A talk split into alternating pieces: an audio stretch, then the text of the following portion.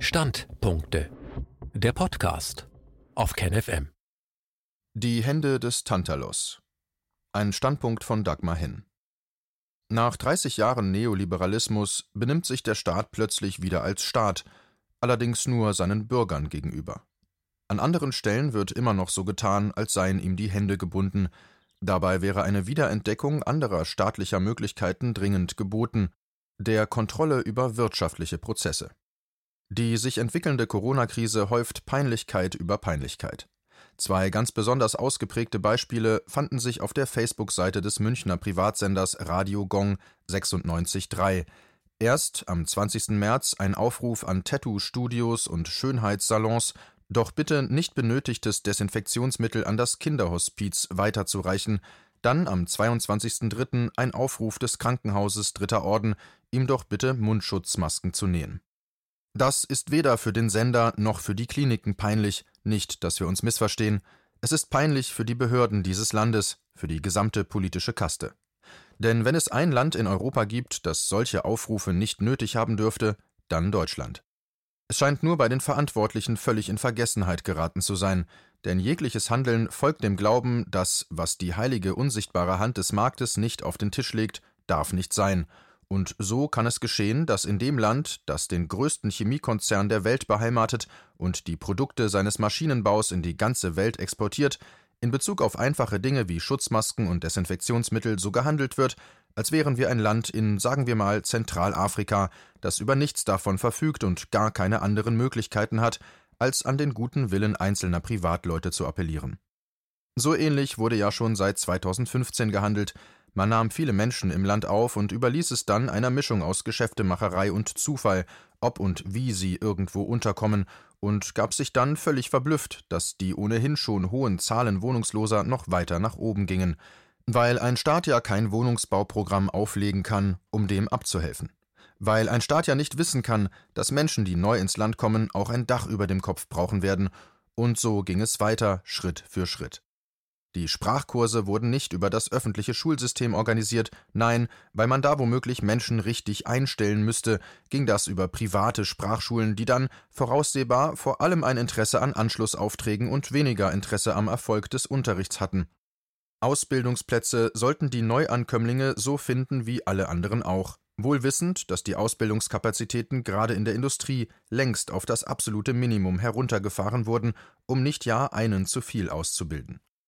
Klar, das hätte durch staatlich organisierte Berufsausbildungen gelöst werden können, aber dafür hätte man ja Menschen richtig einstellen. Beim Rückblick auf den Umgang mit der letzten, nennen wir es mal nicht Krise, nennen wir es Herausforderung, zeigte sich schon deutlich, dass mit einem vernünftigen geplanten Herangehen nicht zu rechnen ist. Leute, spendet doch Desinfektionsmittel.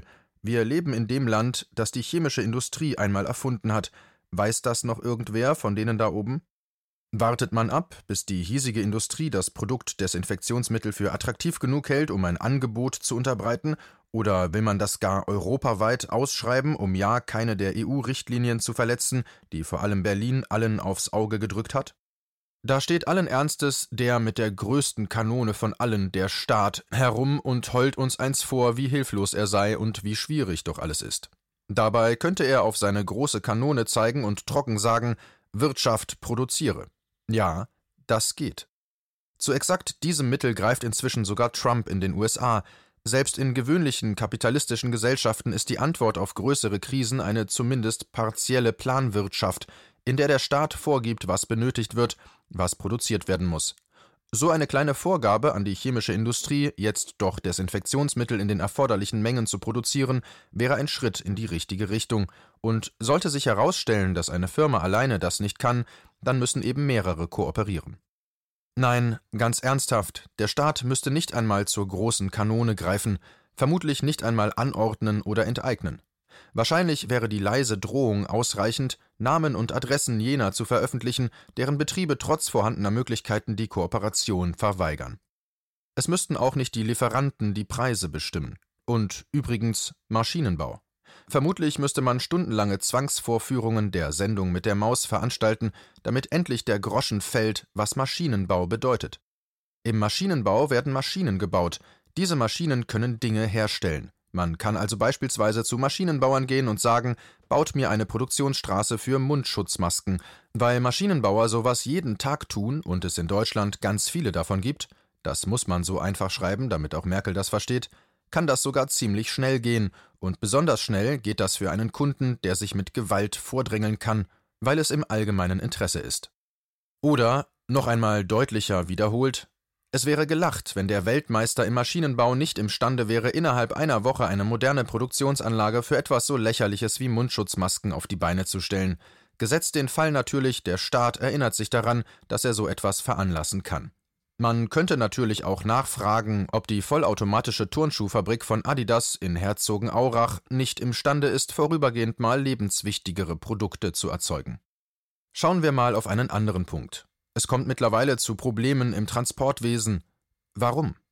Weil es in Deutschland zu wenig Lkw-Fahrer und mittlerweile auch zu wenig Lkws gibt. Auch hier wurde lange die Ausbildung zurückgefahren und die überwiegend osteuropäischen Fahrer und Fuhrunternehmen waren schlicht billiger. Nur jetzt stehen sie nicht zur Verfügung, auf gar keinen Fall im gewohnten Ausmaß. Deshalb existieren schon Pläne, die Bundeswehr als Ersatz einzusetzen, könnte sich nur herausstellen, dass auch das nicht reicht. Aber was soll der ganze Zirkus? Die Ausbildung zum Lkw-Führerschein dauert als Intensivkurs zwei Wochen. Die Ausbildungskapazitäten sind da. Warum also nicht an alle, die momentan nicht arbeiten können, weil ihre Arbeitsstätte geschlossen ist oder die nicht studieren können, weil die Universitäten stillstehen, das Angebot, im Austausch gegen eine Arbeitsverpflichtung für einen gewissen Zeitraum einen Lkw-Führerschein finanziert zu bekommen? Das heißt nicht, dass die alle jetzt zu Brummifahrern werden. Aber ein momentaner Mangel kann so relativ schnell beseitigt werden, insbesondere wenn man auch die Ausbildungskapazitäten der Bundeswehr mit einbezieht. Und die LKWs werden immerhin in großer Zahl in Deutschland produziert, bei MAN und Daimler etwa, daran sollte es nicht mangeln. Aber nein, da muss die Bundeswehr fahren, und wenn das nicht reicht, wird Merkel die Augen gen Himmel verdrehen wie eine barocke Heiligenfigur und sagen, wir haben alles in unseren Kräften Stehende versucht. Die neoliberale Politik der letzten Jahrzehnte hat unzählige Stellen geschaffen, an denen jetzt Brüche auftreten können. Niemand hat all diese Stellen im Blick, und Abhilfe kann nur durch direktes staatliches Eingreifen geschaffen werden. Ein kleines Beispiel. Die städtischen Kliniken München haben vor einiger Zeit, gegen jahrelangen Widerstand, ihre eigene Wäscherei abgeschafft und als Auftrag an die billigsten vergeben, nach europaweiter Ausschreibung versteht sich. Das Ergebnis war, dass jetzt die eine Hälfte der Wäsche nach NRW, die andere Hälfte nach Österreich geht. Als ich davon das erste Mal hörte, dachte ich nur mit Schrecken an eine Grippewelle mit Schneefall. Ob die Münchner Kliniken das im Moment noch im Griff haben, weiß ich nicht, aber ich denke, in der jetzigen Lage ist jedem sofort klar, wo da der Hase im Pfeffer liegt Transport und Grenze. Genau solche Details dürften sich bundesweit an tausenden unterschiedlicher Stellen finden, und die Lösung besteht in jedem einzelnen Falle nicht in europaweiten Ausschreibungen und monatelangem Abwarten, was der Markt so ausspucken möge, sondern stets in der nötigenfalls erzwungenen Mobilisierung lokaler Ressourcen. Übrigens, auch Beatmungsgeräte fallen in die Kategorie Maschinenbau. Eine der größten Medizintechnikfirmen weltweit heißt, kleiner Trommelwirbel, Siemens. Das heißt, die haben zumindest Pläne und Patente für solche Maschinen, auch die könnte ein Staat an andere Maschinenbaufirmen geben, um auf dieser Grundlage eine vermehrte Produktion zu beginnen. Die Kapazitäten im Maschinenbau sind grundsätzlich groß genug, um ganz Europa damit zu versorgen. Man müsste nur bei den üblichen deutschen Gemischtwarenläden, die halb Maschinenbau, halb Rüstung betreiben, die Trennwand wieder ein wenig weg von den Granaten für die Kriege der Welt hin zur friedlichen Produktion verschieben und man kann es nicht oft genug sagen, ein Staat kann das anordnen, der muss dann nicht bitte bitte machen und sich auch nicht erpressen lassen. Schon zweimal, wenn dieser selbe Staat durchaus imstande ist, Ausgangsbeschränkungen zu verhängen und das ganze gewöhnliche Leben stillstehen zu lassen. In den griechischen Sagen gibt es eine Gestalt namens Tantalos, der im dortigen Gegenstück zur christlichen Hölle, dem Tartaros, ganz besonderen Qualen ausgesetzt wurde. Er war an einen Obstbaum gefesselt und stand bis zum Kinn im Süßwasser.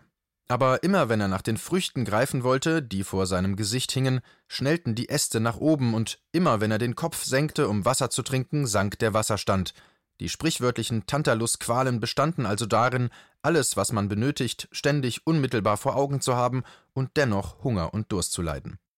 Bezogen auf das Potenzial dieses Landes leiden wir gerade Tantalus-Qualen, nur, dass dieser Tantalos gar nicht an den Baum gefesselt ist, er redet sich das nur ein.